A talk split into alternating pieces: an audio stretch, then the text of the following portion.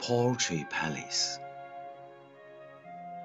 by 石仙子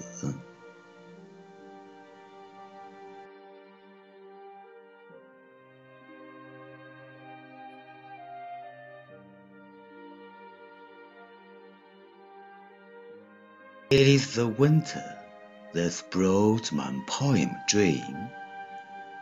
I picked up my pen of poems on a winter morning to express the call from my soul. It is the spring breeze that's given me a warm comfort.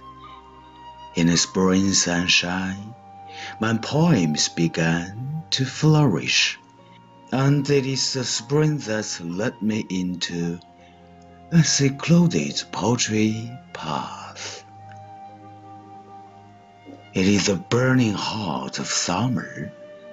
That's made me crazy for poems several times, frantic and mad, mild and frantic. Making me in the garden of poetry.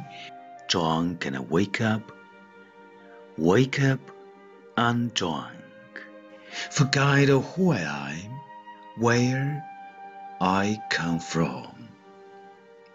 It is the burst of blows of autumn breath that's waked up my deep sleep, and I found that I'm already in another world.